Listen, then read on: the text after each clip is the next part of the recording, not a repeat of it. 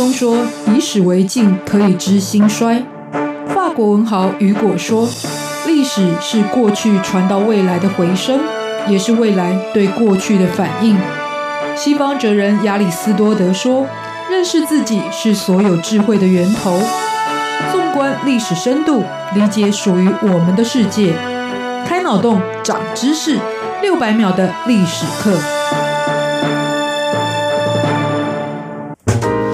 是过去，才能够掌握未来。欢迎您收听这一集六百秒的历史课，我是维珍。在今天末代领袖的思索与境遇系列，要来介绍这位毁誉参半的亡国君主——明朝崇祯皇帝的故事。说到北京故宫，当然是一座拥有国际高知名度的建筑景点。可是整体宫殿的焦点多半还是会落在帝王办公与生活场景的恢宏格局。不过，如果穿过御花园走向神武门，还包含面对的景山公园，这个路线却曾经是一位皇帝狼狈出逃，而且最后在山上的一棵歪脖子树选择结束生命的亡命路线。这就是明朝的崇祯皇帝，他曾经励精图志却壮志未酬，但历史也批判他多疑刻薄的个性，才让自己跟国家招致灭亡。于是崇祯本人所说过的经典名句：“君非亡国之君，臣皆亡国之臣。”但真如他自己所认为的，原本不应该是一个亡国之君吗？这位明朝第十六代皇帝本名叫做朱由检，出生在西元一六一一年。他的执政风格跟性格养成，当然也跟他的成长背景是息息相关的。说到崇祯的父亲是明光宗朱常洛。生母则是孝纯皇太后刘氏，但这是在他死后所封的。其实原本他的母亲在宫中的地位并不高，而且不但不受到宠爱，最后还是被父亲朱常洛处以杖杖刑而死。而崇祯的父亲，其实在继位之前，也因为跟手足争夺太子的地位，所以是处于危机四伏的情况。而后终于登基当了皇帝，却不到一个月就驾崩，在措手不及的情况下。先是由崇祯的哥哥，当年只有十四岁的天启皇帝朱由校来继位，但他也在七年之后就过世了，因此没有留下子嗣的情况下，最后是由朱由检，也就是崇祯皇帝继位，而崇祯就是他的年号。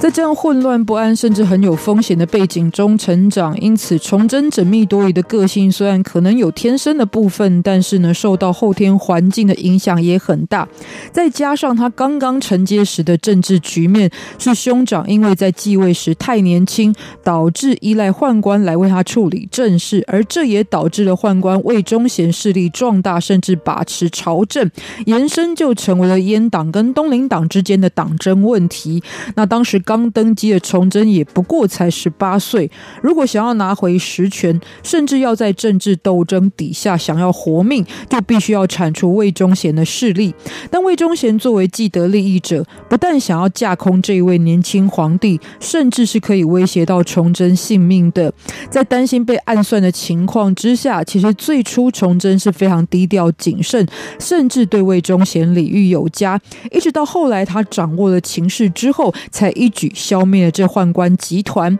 这样非常英明而且有智慧的布局，也让周围很多有志之士开始期待崇祯可以作为一个有能力的领导者，可以让明朝再度强盛。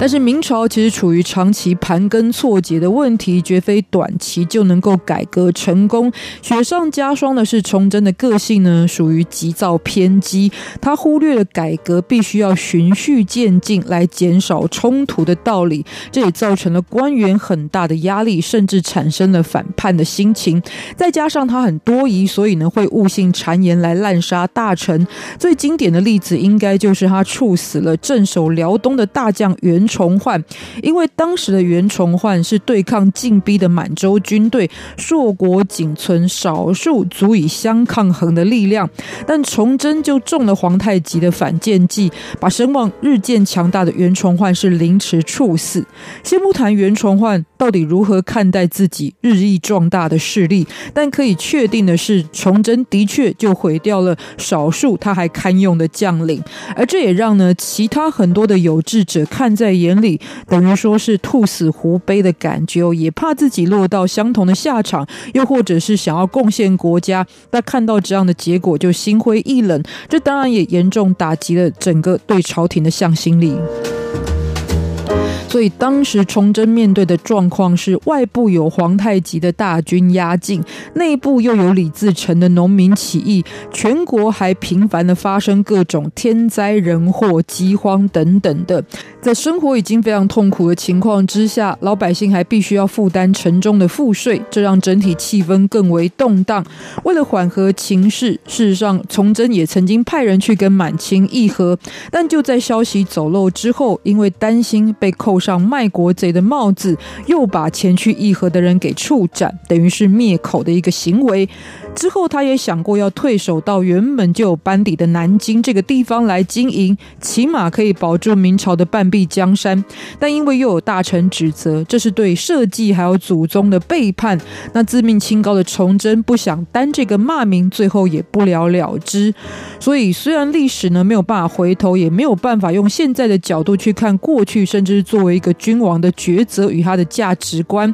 但是呢，还是可以感觉到他其实是被自己所。期待历史定位给困住，自己也断绝了几乎所有可能的出路。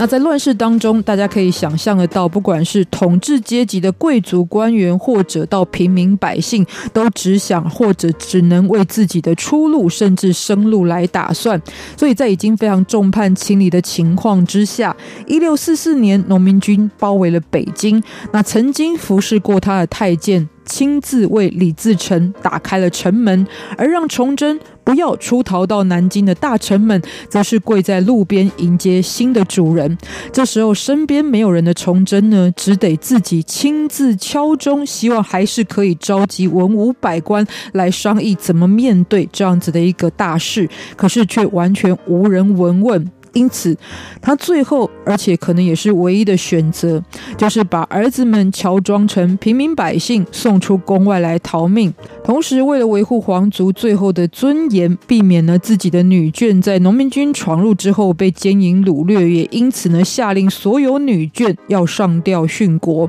面对没有勇气自杀的长平公主，也就是崇祯的女儿，她是亲自呢挥剑斩杀，而且一边砍着，还一边哭着说：“你为。”为什么要生在我这样的帝王之家？而之后，农民军攻破了紫禁城，一路呢追到了眉山这一条崇祯的亡命路线，才发现，在今天的景山公园这个地方呢，已经在树上吊死的崇祯。发现他时，他是身穿蓝色长袍，披头散发，故意遮住了脸，这整个都是表示他是有罪之身，无颜在九泉之下来面对祖先。而他送出的最后一道圣旨，是要求农民军勿伤百姓一人。但自满的李自成，其实在当时也不能约束部下在北京烧杀掳掠，这引起当地的人非常强烈的反抗。之下，其实呢，也才入主北京城四十天之后，农民军又仓皇出逃，然后就是大众熟悉的吴三桂开山海关，满清入主中原，明朝正式灭亡的结局。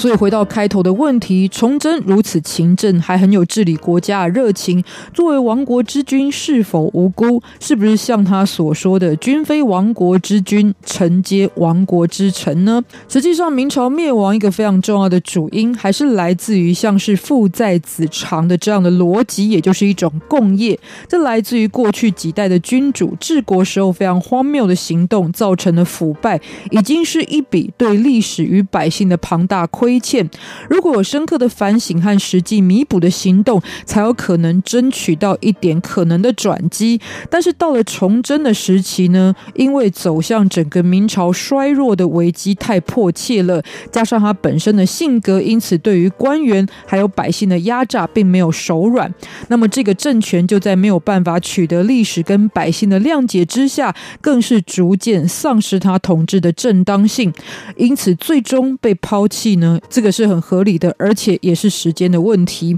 所以崇祯始终没有认清到这个真正本质的问题，而性格也造就了命运，于是承担亡国的责任，也算是名副其实。今天特别来跟大家介绍，也不要忘记下周继续